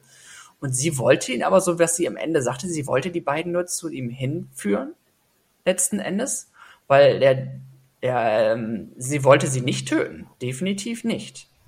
Okay. Sie wollte sie quasi auf ihre Seite ziehen, aber wenn ich das richtig verstanden habe. Hm. Aber da muss ich auch sagen, ich wollte involvierter sein, war es dann aber auch nicht. Ich glaube, weil mir einfach Rand und Matt auch so ein bisschen halt egal waren. Ich glaube, das war auch mein Problem. Ich habe speziell bei Rand das Problem gehabt, dass er vorher schon so unsympathisch war einmal. Und dann haben sie Matt auch noch einmal so unsympathisch dargestellt, als er dann ihm nicht beim Holzhacken helfen wurde und auch irgendwie so pissig war. Und dann habe ich gesagt, auch beide haben jetzt mal ihre. Warum machen sie das? Ich verstehe nicht, warum man die beiden so, so unsympathisch darstellt. Weil ich, ich weiß nicht, wie es wie es jetzt in der Vorlage ist, aber das kommt nicht gut. Ich, ich soll doch mit den Leuten in, ich soll doch eine Verbindung zu ihnen aufbauen. Aber ganz ehrlich, wäre es am Ende sympathisch gewesen. Ähm, und das Interessante finde ich ja, ich brauche ja gar nicht unbedingt Sympathie. Ich muss nur halt irgendwie ein Verständnis haben, was deren Problem ist oder was für Sorgen die haben oder warum sie die Dinge so tun, wie sie, wie sie sie tun. Aber bei Rand und Matt denke ich auch die ganze Zeit, was wollt ihr denn? Wollt ihr jetzt zurück zu den Trollocks gehen, mit, weißt du, mit der Fähre rüberfahren ja. oder zurück ins Dorf? Was ist denn eure Alternative gerade? Reißt euch ich, doch mal zusammen. Ja, das, das ist nämlich der Punkt. Deswegen verstehe ich auch nie, warum sie alle so sauer auf Moraine sind, letzten Endes. Hallo, ihr werdet schon längst tot ohne sie und wenn sie euch nicht, nicht, ihr werdet schon ein paar Mal in diese Viecher reingelaufen, ihr werdet denen gar nicht erst entkommen und äh, ich verstehe, also deswegen kann ich das nicht ganz nachvollziehen. Und das ist das, das ist auch der Punkt. Es sind ähm, am Ende, Egwin ist neutral bei mir. Ähm, Ninaiv hat, war einmal ein bisschen unsympathisch. Das, was ich bei der halt an einer Stelle unsympathisch fand, als sie dann, als Lan gefragt hatte, wie sie sie denn getrackt hat, wie sie hinterhergekommen ist. Und sie, nachdem sie eh schon pissig war und versucht hat, ihn umzubringen, sagt sie so, ähm, sagt sie so, ja, nee, ich habe ja nur gesagt, ich habe ja nur gesagt, dass du fragen kannst, nicht, dass ich dir eine Antwort gebe. Oh Gott, stimmt Oh, ja. Oh Gott, ey, Please, wirklich. bitte, ihr wollt doch nicht. Und ganz ehrlich, wenn man, wenn, wenn der Böse The Dark One ist, ja, und der eindeutig die böse Macht ist und ihr die so schwarz zeichnet, dann brauchen wir auch ein paar weiße Charaktere und nicht Charaktere, die unsympathisch sind. Deswegen finde ich es wichtig, dass ein und zwei Leute davon sympathisch sind. Ja, und nochmal, ich finde, die müssen ja jetzt nicht die, die Sympathieträger und ganz, ganz lieb sein und alles, ne? Aber ich weiß, Nein. was du meinst. Es muss einfach nur irgendwie, wie gesagt, die können ja auch cool oder auch ein bisschen bitchy sein oder so. Das mag ich ja sogar auch sehr gerne in Hauptcharakteren, ne? Aber die sind jetzt einfach so maulige Teenies. Ja, glaube ich, maulig, jeder von genau. uns denkt, bitte lass die doch einfach zu Hause. Ich will die nicht verfolgen, weißt du? Ganz ehrlich, ja genau, du sagst, maulig beschreibt's gut. Und ich habe ich hab auch geschrieben, knatschig unter anderem. Und das, das kann doch, das ist nicht den Eindruck, den du haben willst. Und wie gesagt, der Einzige, der, der nicht, der, der wirklich traurig und er sein könnte, wäre halt Perrin und der ist der Einzige, der es das nicht ist, wirklich. Und genau deswegen finde ich aber auch witzigerweise dadurch Moraine und Lan eine Ecke sympathischer als, als die, als die Truppe Das stimmt. bisher. Wobei Lan natürlich sehr wie so ein Samurai halt immer daherkommt, ne? Ich kann auch nicht. Aber das mag ich an dem, muss ich sagen. Der, der, bei dem weißt du aber wenigstens, woran du bist. das stimmt. Durchaus. Der hat sein Credo, du weißt, dass er sie um jeden Preis beschützen will. Und ähm, er, der- er ist da relativ straightforward, aber ich finde ihn, ich finde ihn da durchaus, ähm, ich kann mich mit dem Charakter bisher durchaus anfreunden im Vergleich zu den anderen. Ich fand Definitiv. komischerweise hier doch Ni- Nina, Nina, Nina, Nina, fand ich doch eigentlich fast am, am mir persönlich am sympathischsten, einfach weil sie auch ein bisschen älter ist und ein bisschen mächtiger ist, ne? Und klar, diesen komischen Satz gerade eben, den du auch zitiert hast, gebe ich dir absolut recht. Aber ich, was mich so störte an Eg- Egwene, Egwene, die hatte so gar nichts, weißt du? Die war halt einfach nur da, um Rand anzuschmachten. Charakterattribut unentschlossen. Ja, und ist Rand anschmachten. Ja, also sie, was, das ist eben, ja, bei bei Nina F, ja klar, die hat, die hat wenigstens noch stärkere Attribute und ich fand es wurde ja auch besser, nachdem sie ihm tatsächlich auch hilft, ne? Weil es irgendwie, ich fand es irgendwie, es war irgendwie klar, dass sie nicht maulig bleibt und ihm hilft. Deswegen dachte ich, ach komm, überspringt das doch gleich und lasst sie ihm einfach gleich helfen, weil sie ist, man merkte, dass sie, dass sie im Grunde, äh, dass sie im Grunde den Leuten hilft, deswegen ist sie eine Heilerin und dass sie im, im Grunde nicht unsympathisch bleibt, ist irgendwie auch klar. Deswegen fand ich es einfach nur irgendwie unnötig, dass sie da am Anfang so maulig war. Total. Deswegen Nee. fand ich es nämlich, das bessert sich sofort, nachdem sie ihm hilft. Die beiden wachsen ja auch schon so halb so ein bisschen zusammen, Elsie und Lan. Das fand ich funktionierte eigentlich dann auch am Ende. Aber jetzt die alles entscheidende Frage. Nach unserer doch, finde ich, sehr vielen Kritik, aber auch Punkte, die wir gut fanden. Wenn du jetzt nicht für Serienjunkies.de arbeiten würdest, würdest du weiterschauen morgen oder nicht? Gute Frage. Momentan noch ja, tatsächlich. Aber auch ehrlich gesagt, weil ich ich möchte, dass es gut wird, weil ich ich, ich guck so gern ich guck zu gern Fantasy, um um zu sagen, dass es wirklich nicht nicht ähm, nicht gut ist, weil es ist. Ich will auch nämlich äh, unterm unterm Strich ist mein Fazit auch. Es ist guckbar, es ist in Ordnung. Es ist, ich kann, ich fand's bisher, ich fand's bisher in Ordnung. Es hat, es hat definitiv seine Macken gehabt. Sowohl im Storytelling als auch eigentlich in jedem Department so ein bisschen. Andererseits, ähm, es reicht noch, um mich rein, um mich genug reinzuziehen, um ums, ums noch mal weiterzuschauen und zu gucken. Weil gerade die Charaktere, es ist ein Buch. Ich weiß, dass es ein riesiges Buch ist. Und beziehungsweise eine, riesige Saga mit tonnenweise Büchern. Das heißt, die Welt wird, wird durchdacht sein. Die Charaktere werden noch so viel durchmachen und sich noch so viel entwickeln, dass ich denke, dem musst du ein bisschen Zeit geben. Also, ja, es könnte einem schneller reinsaugen. Es gibt Serien in letzter Zeit, die mich viel schneller reingesaugt haben. Da haben wir in letzter Zeit ein, zwei gehabt, ähm, äh, im Vergleich. Also, ne, ich habe ich hab ja gerade, will ich nicht lange Absprache, ich mochte Arcane so gern und das hat mich nach drei Folgen so reingezogen und das ging die ganze Staffel so. Äh, diese Anziehungskraft hat, ähm, hat für mich Wheel of Time bisher noch nicht. Wie würdest du den Wheel of Time vergleichen mit hier, wie hieß nochmal, Shadow and Bone, hieß es so? Nee. Die Netflix äh, Young Adult Fantasy Serie. Shadow of äh, Shadow and Bone gefiel mir am Anfang besser und ich fand es wurde ein bisschen schwächer im Vergleich. Es war immer noch ganz gut, aber ähm, ich hatte eine recht hohe Wertung am Anfang gezogen. Ich muss sagen, auf die ganze Staffel gesehen hätte ich das ein bisschen zurückgeschraubt schon, weil ähm, letzten Endes konnte man es gut schauen, aber es, ähm, es, es baute so ein bisschen ab, fand ich, stieg stärker ein. Ich habe hier die Hoffnung, dass es umgekehrt ist. Dass es mittelmäßig bis okay einsteigt, aber besser wird. Äh, dementsprechend möchte ich die Hoffnung da nicht aufgeben. Ähm, ich weiß, dass es vom, vom Budget, ich bin halt, deswegen fand ich es umso mutiger, wenn die Serie so viel kostet. Ich, ja, äh, nach der zweiten, wenn, die, wenn nach der zweiten nicht genug passiert, dann wird es schwierig, dass sie das weitermachen. Und da, das ist meine Angst, die ich ehrlich gesagt habe, weil eben das Ding so teuer ist. Genau, also ich, ich kann ja auch mal kurz sagen, mir geht's so ein bisschen wie dir. Ich glaube, das Fazit finde ich ja, wenn du, wenn du ein Fantasy-Fan bist in der heutigen Zeit, ist man ja komplett ausgehungert nach guten Serien. Ne? Ich glaube, wir Schon, alle ja. wünschen uns gute Fantasy-Serien. Ich meine, das ist ja unser größtes, unser größter Wunsch in dem, in dem Genre. Und natürlich machen wir Abstriche und wir sind ja auch schon einiges gewöhnt und wir sind ja auch leidensfähig. Ne? Also ich denke, da, da ist man ja auch schon irgendwie vor, vorgebrandet. Mir ging es aber ein bisschen ähnlich wie dir, oder vielleicht noch hatte ich es noch ein bisschen extremer gesehen. Ich fand den Piloten wirklich schlecht. Und da mhm. merke ich, dass ich dann wirklich so ein bisschen grantig werde, dass ich denke, hey, ihr habt irgendwie eine Rosamund Pike, ist jetzt nicht meine Lieblingsschauspielerin, aber ihr habt da jemanden, der, der sehr bekannt ist und Oscar nominiert, glaube ich. Ich glaube, gewonnen hat sie noch nicht, aber es ist eine, eine gute Schauspielerin. Ja. Wie könnt ihr so einen nichtssagenden Cast zusammentrommeln? Also ich meine, wir wissen ja auch, es gibt wahnsinnig gute Jungdarsteller und Darstellerinnen, die fantastisch spielen, die dir die Sachen wegspielen. Und jetzt habe ich hier vier so, so, so Normalos, die finde ich auch nicht sonderlich gut spielen, ehrlich gesagt. Hm. Dann fand ich, wie gesagt, das CGI war auch nicht so ganz meins. Kostümdesign lasse ich jetzt mal weg, da könnte ich, glaube ich, noch eine Stunde drüber ranten. auch wirklich ja. nicht meins. Ich finde, es gab ein paar Highlights, aber im Gro würde ich sagen, nicht wirklich gut gelungen. Setdesign, die Tavernen innen drin, die Böden, die Beleuchtung. Es, es sah teilweise einfach wirklich nicht gut aus. Und da frage ich mich manchmal, Tim, wir haben 2021. Wir haben ein Budget von 10 Millionen pro Folge. Klar, jetzt auch mit Corona, ne, zwei Unterbrechungen, was auch immer, alles schwierige. Aber ich finde, da muss man einen besseren Piloten abliefern heutzutage.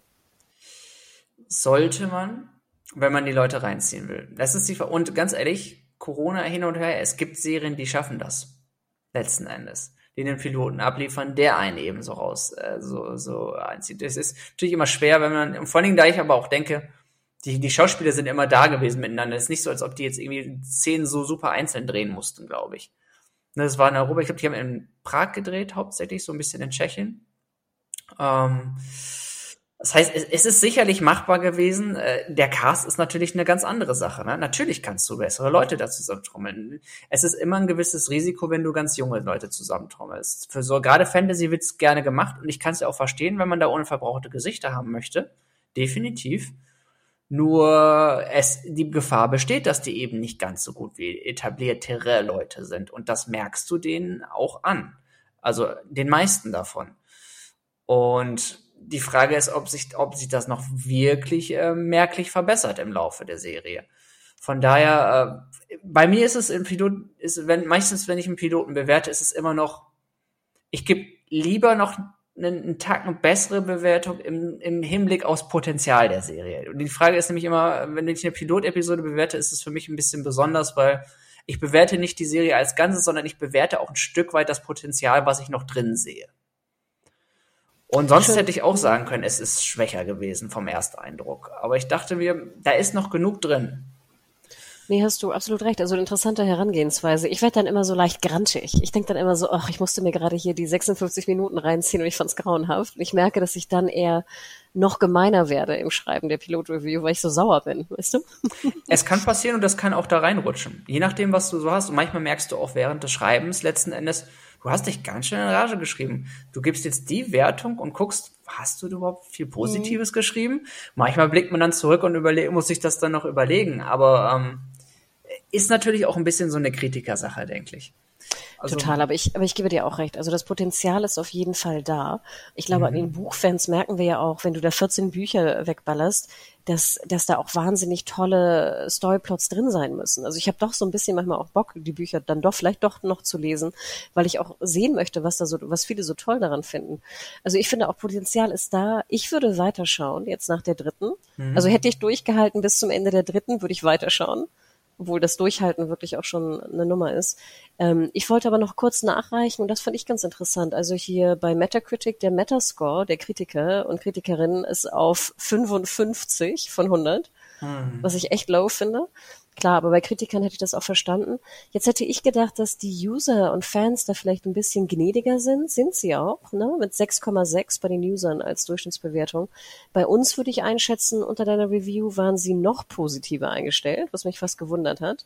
Mhm. Wie, also ich würde, ich hätte mich gewundert, dass viele vielleicht doch dann so ausgehungert sind an Fantasy, dass sie es doch einfach wirklich gut fanden und weiterschauen mit Freude. Dafür fand ich, also es, es, es kam von der Menge her, gab es viele, die es wirklich auch okay fanden. An, andere habe ich aber auch gesehen, dafür gab es auch ganz schön fiese Vergleiche ab und zu dafür, die finde ich, die ich auch immer wieder rausgelesen habe, so ein bisschen so Vergleiche mit die Outposts oder sagen, ach, das ist eher so Legend of Seeker als als als teures Budget. Ich meine, Legend of Seeker war wirklich, wirklich nichts gegen Legends of Seeker, aber ich wollte gerade sagen, das war ganz gut teilweise. Eben, aber bitte das mit Outposts zu vergleichen, auch von den Effekten und dem Budget und den also irgendwo würde ich da auch eine Grenze ziehen und sagen, äh, kommt Leute, das ist das ist das ist schon ein bisschen, äh, das ist viel zu hart. Ja, und ich äh, muss auch mal eine, eine Lanze kurz brechen hier. Es werden ja immer Xena-Vergleiche gerne genommen, wo ich immer denke, habt ihr Xena damals wirklich gesehen? Die war ja, nämlich ziemlich gut geschrieben, die Serie, und war sehr, sehr witzig auch nachher und war wirklich, also ich würde sagen, so ein bisschen pre-Joss Whedon, Buffy-esque, toll geschrieben teilweise. Und da denke ich immer so, wenn ihr auf Xena immer so rumkloppt, äh, klar, die Effekte waren, waren teilweise wirklich, wirklich schlecht. Die hatten auch ein Budget von, keine Ahnung, 100.000 pro Folge oder das sowas. Das muss man auch bedenken, ja. Ähm, aber es war inhaltlich sehr viel besser, als viele Leute immer schreiben. Und dann denke ich immer so, dann schaut euch wirklich nochmal Xena, die gerade die späteren Staffeln an, die waren teilweise wirklich brillant. Ähm, also brillant ist vielleicht übertrieben, aber die waren wirklich gut, sagen wir so. Aber da gebe ich dir recht. Es waren teilweise sehr, sehr gemeine Vergleiche auch mit äh, genannt worden. Vielleicht auch, weil die Ambitionen der Serie auch so hoch sind. Ne? Es, es will sicherlich ähm, her, so, so also so ein bisschen Lord of the Rings Vergleiche. Viele vergleichen es mit Game of Thrones, wo ich denke, what? Das, das finde ich ist so Äpfel mit Bieren, weil es auch eine ganz andere Art von Fantasy ist im Vergleich. Game of Thrones ist ganz geerdeter gewesen, auch viel, obwohl ich sagen müsste, ich würde gar nicht mal sagen, so viel düsterer, weil ich bin überrascht, wie düster es ab und zu noch war. Ich hätte jetzt gedacht, wenn es Richtung High Fantasy geht, dass es ein bisschen milder ist es, es geht doch ähm, zwischendurch immer wieder mehr zur Sache, als ich es vermutet hätte, muss ich ehrlich gesagt Stimmt, sagen. ich auch. Obwohl ich aber auch sagen würde, ich hatte, ich finde, es war auch gar nicht nötig. Nee, das habe ich, das, aber das ist, ist finde ich bei vielen Sachen generell so. Also so auch so, es gibt manche Shots, die ich, ich brauche jetzt, wenn eine Wunde genäht wird, nicht zehn, für zehn, zehn Sekunden nah, Nahshot auf oder so, weißt du? Das sind so Sachen, wo ich denke, ah, schön, wenn ihr, wenn ihr sie machen wollt, könnt ihr es tun, aber es sind so Sachen, die, die die brauchen solche Sachen nicht zwangsläufig. Ne? Also statt, ich kann auch jemand mit einem Schwert einen reingehackt kriegen, das muss nicht gleich die Rübe rollen oder so. Es ist halt genau. wirklich, ähm, muss nicht sein, kann man machen, je nachdem, wohin man mit der Serie von der Atmosphäre will. Ich kann mir gar nicht vorstellen, dass die Bücher da so explizit sind. Das Gefühl, das wird, das wird gerne bei, bei, ähm, bei Umsetzungen Ausgenommen bestimmt Game of Thrones, die Bücher sind ja genauso, aber ähm, aus, ausgenommen, aber ähm, es ist, er wird ja auch gerne mal ein bisschen aufgedreht hier und da. Nicht bei Witcher übrigens auch noch. Ich sage, das das noch, noch interessanterweise ein Vergleich, wo ich sagen würde, okay, Witcher sind die Bücher noch expliziter teilweise. Stimmt. Und ja. ähm, aber bei vielen Genres wird's gerne eher aufgedreht. Und ich wüsste es jetzt, weil ich den, den direkten Vergleich habe, könnte ich es hier nicht komplett benennen, aber ich würde auch sagen, sie haben es vielleicht einen Tacken aufgedreht noch. Ich finde aber auch diese Frage, die du gerade stelltest, ne, ist also WOT das neue GOT, ne? Immer dieser Game of Thrones Vergleich. Ich glaube, das ist ja auch immer, ich glaube, allen wabert das vor, ne? Alle Sender, alle Streamingdienste wollen irgendwie das neue GOT machen, jetzt nicht im Sinne von, dass es so ist wie GOT, sondern dass der Erfolg einfach von Genau, GOT, das ne? ist es nämlich, ja äh, erreicht wird. Und ich glaube einfach, weil ähm, viele Leute, ja, ich glaube, ein Großteil der, der GOT-Fans haben ja vielleicht vorher noch nie in ihrem Leben Fantasy gelesen oder gesehen, so dass man denkt, kann man diese, diesen Mainstream, dieses Mainstream-Publikum damit wieder erreichen? Ne? Das denke ich, steckt da immer so dahinter. Mhm. Und ich finde immer ganz interessant, wenn ich jetzt, als ich den Piloten schaute, dachte ich wieder zurück an den Piloten von Game of Thrones und dachte mir nur so, hey, das ist jetzt irgendwie elf Jahre her, vielleicht zwölf sogar in der Produktion wie gut war der eigentlich? Und der war ja gar nicht so gut. Also wenn wir, ich habe den auch mal vor paar Jahren wiedergesehen, der war ja auch nicht wirklich rund, der, der Game of Thrones Pilot. Aber er hat ja wahnsinnig den Charakteren und der Welt einfach sehr viel Zeit gelassen und war auch relativ ruhig. Du hast am Anfang diese kleine Action-Szene, aber dann, dann geht es ja schon eigentlich so in die Häuser und so ein bisschen Vorstellung der Charaktere. Und das finde ich manchmal so ein bisschen schade, dass wir Also das würde ich mir wünschen von der Serie, dass du wirklich einfach noch ein bisschen mehr Wert legst in die, in die Set-Designs und die Kostümdesigns. Ich finde, das kann man jetzt, hat man in zwölf Jahren jetzt genug gelernt, auch an Game of Thrones, sorry, um das besser zu machen. Ähm, und dann einfach den Charakteren mehr Raum zu geben, weil ich glaube, die Fantasy-Peeps sowieso und die neuen Fantasy-Fans durch GOT sind bereit, sich wieder darauf einzulassen. Und das finde ich so schade und das stört mich. Und klein, also es ist natürlich bei einer Vorlage musst du gucken, da hast du was, an was du dich hältst, aber klein anfangen. Genau. Nicht, nicht direkt. Das ist nämlich auch, wo, ne, was wir, was wir mit dem, mit dem Infodump am Anfang meinten. Pack die Leute nicht, nicht komplett, gerade wenn es auch viele, du willst ja vor allen Dingen viele Neulinge abholen. Pack nicht gleich alles auf einmal. Lad den Leuten nicht alles auf die Schulter. Nicht, nicht an Exposition. Und auch, vielleicht, es muss auch nicht zwangsläufig gleich so viel, extrem viel passieren und nicht so viele Charaktere ich finde, ich will es nochmal ziehen, weil ich es so, so super fand, auch Arcane ist eine League of Legends Welt, die, die ist riesengroß. Die haben über 100, weit über 100 Champions und überall Lores, zehn verschiedene Regionen, also beziehungsweise mindestens fünf riesengroße Regionen, aus denen sie Lore ziehen können. Und sie haben die Geschichte in einer Stadt anhand von zwei Figuren erzählt. Und ich finde, es ist so, wenn man das so macht, dann kann man die Leute viel, da kann man sowohl die Leute, die die Vorlagen kennen, als auch die Leute, die einsteigen, abholen. Hier ist es halt die Sache schwierig, es ist nur schwierig zu machen, äh, wenn das Buch jetzt nicht springt und sich genau auf die Handlung auch stürzt, dann, dann setzt es natürlich auch dementsprechend um. Aber generell, wenn man, wenn man Stoff verfilmt, ich würde lieber in, mit, mit einem kleinen, mit einer kleinen Lupe anfangen, bevor ich auf die große Weltkarte gehe. Und das ist, das ist wichtig muss ich sagen. Und das ist was, was viele zu schnell machen. Ja, und es macht mir echt auch jetzt bisschen Sorge für die äh, Lord of the Rings Serie bei Amazon. Mm. Also ich denke, mhm. da ist ja noch mal mehr Geld mit drin. Ne? Wir reden da jetzt ja wirklich schon so in die in die äh, in die Hunderte von Millionen slash Richtung Milliarden gehen wir rein. Und ich denke manchmal so, oh Gott, oh Gott, mir mir, mir graut davor mittlerweile. Ich habe Angst. Ja, also der, vor allen Dingen da die die große Hoffnung ist. Wenn wir jetzt sagen Wheel of Time ist okay, vielleicht wird es auch noch, noch ein bisschen besser als okay. Äh, kann, ist möglich und hoffen wir drauf. Aber ich denke mal, als Fazit wird man befürchten können, dass sie jetzt nicht an den Erfolg und an die Qualität anknüpfen kann, die wir jetzt von einem Riesenhit, wie einem potenziellen Riesenhit wie, wie Lord of the Rings erwarten würden. Ähm, von daher werden die Ansprüche an die Lord of the Rings Serie und die Hoffnung daran wahrscheinlich nur noch höher jetzt, gerade von Fantasy-Fans generell schon. Äh, ich habe einfach ein bisschen das Problem bei, dass es manchmal auch hilft, wenn man mit wenig Erwartungen rangeht, weil äh, du kannst nur enttäuscht werden letzten Endes. Ich habe nochmal, ich war von ab von Arcane nix erwartet, weil ich dachte, ach, die machen verfilmen so ein bisschen die Geschichte davon und dann hat's mich umgehauen. Hier ist es, äh, wenn wenn du Herr der Ringe willst, ich werde zwangsweise hohe Erwartungen haben. Ich bin nicht sicher, ob das das jemals erfüllen kann. Aber zum Beispiel meine Erwartungen bei Wheel of Time waren auch ziemlich gering, weil ich den Trailer ja schon ziemlich ätzend fand. Also diesen, da wo ich mich ja immer am meisten echauffiere über Kostüm und Setdesign, habe ich ja schon im Trailer gesehen und dachte, oh Gott, ich werde sowieso enttäuscht werden, es wird scheiße ja. aussehen, I don't care. Ähm, deswegen würde ich sagen, waren meine Erwartungen bei Wheel of Time, auch ohne die Bücher zu kennen, relativ gering. Und trotzdem wurde ich noch enttäuscht nicht das beste Zeichen, aber mhm. ähm, man hat auch immer, selbst wenn man sowas schon sieht, denkt, oh, ich weiß nicht, ob das dann so meinst, die Hoffnung momentan ist immer noch groß, dass sowas gut wird. Ich weiß, es ist halt, bei mir ist es bei Fantasy wirklich 100%, ist genauso wie bei, bei diversen Sci-Fi-Serien. Und da haben wir ja auch das große Glück gehabt, dass wir in den letzten Jahren tatsächlich auch einige ha bekommen haben, die geliefert haben sei es die Expense oder jetzt äh, mit Foundation, das zumindest für einige gut, gut geworden ist. Also es gibt zumindest ein paar, die, die großes Potenzial haben und einige, die super abgeliefert haben. An Fantasy haben wir das in dem Maße aber nicht gehabt, finde ich. Ja, und auch weniger Auswahl letzten Endes. Stimmt. Witcher, ja, ja, schwierig. Gebe ich dir Witcher recht. war, also Witcher hat sich gebessert. Ich habe am Anfang einen sehr mittelmäßigen Eindruck gehabt. Witcher hat sich da eindeutig gebessert und ich muss auch sagen, allein die Bilder sehen von den neuen Seasons wesentlich besser aus. Ja, ja, oh Gott. Also da auch Kostümdesign, zweite ja. Staffel sieht äh, tausendmal besser aus. Der ganze aus. Look hat sich hat sich ja. komplett gebessert und dementsprechend ähm, da ist es, da ist es auch eine Serie, die, die ist auch wirklich dementsprechend noch, äh, aber auch, da war aber auch der erste Eindruck so ein bisschen, na ja, für, für mich zumindest. Ging, ging vielen nicht so.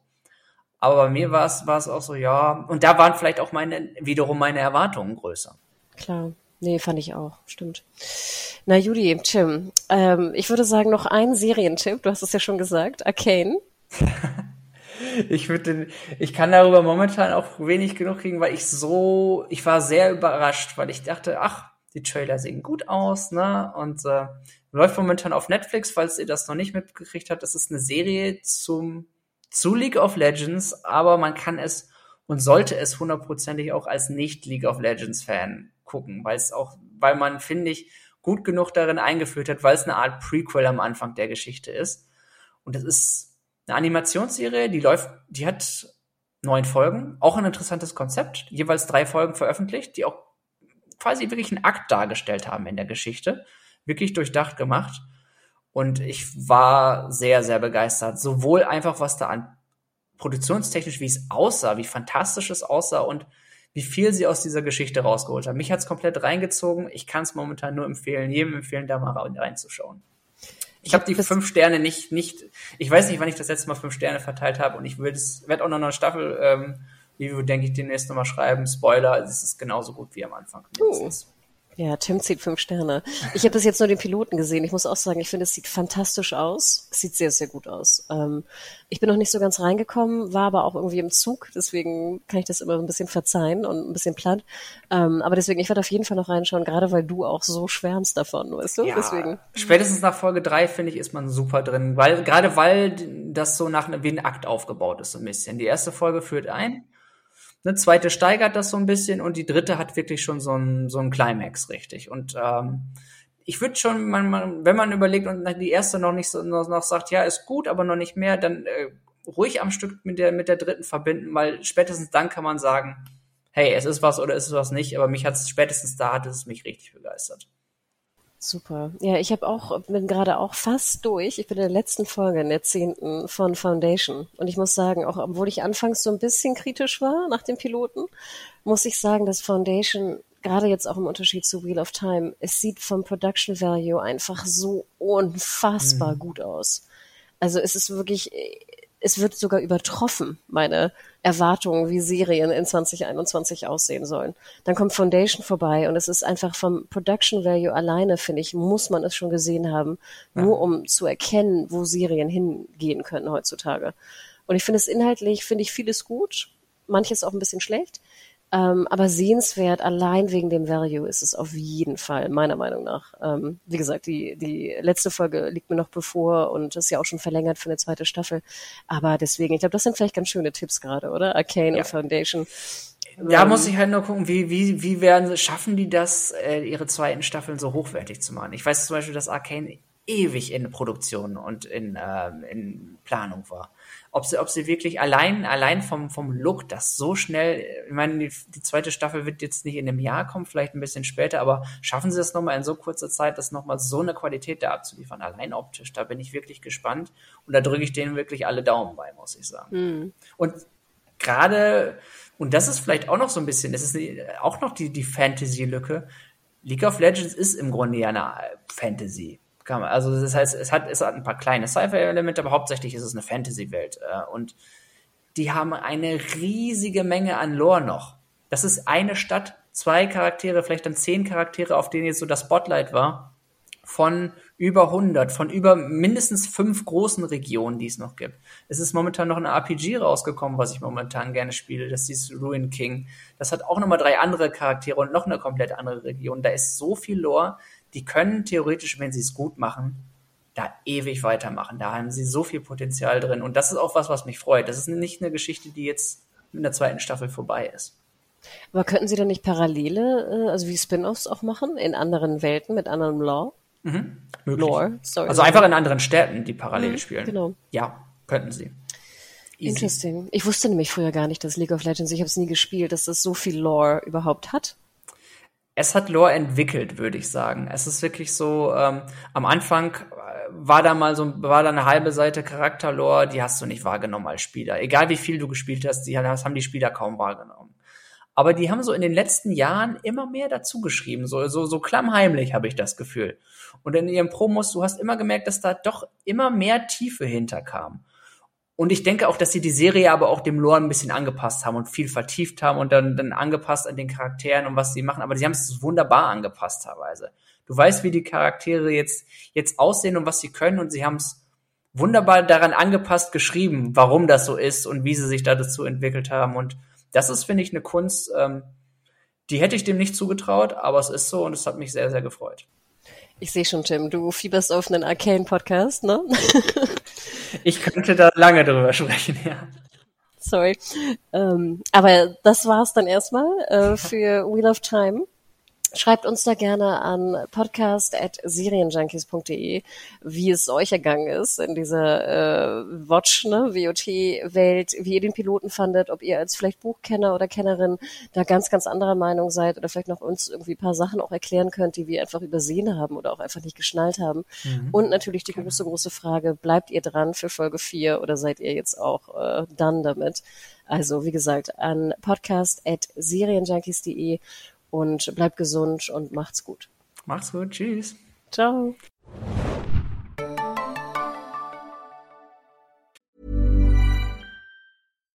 Here's a cool fact. A crocodile can't stick out its tongue. Another cool fact, you can get short-term health insurance for a month or just under a year in some states.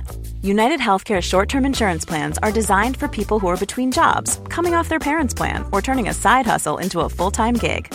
Underwritten by Golden Rule Insurance Company, they offer flexible, budget friendly coverage with access to a nationwide network of doctors and hospitals. Get more cool facts about United Healthcare short term plans at uh1.com.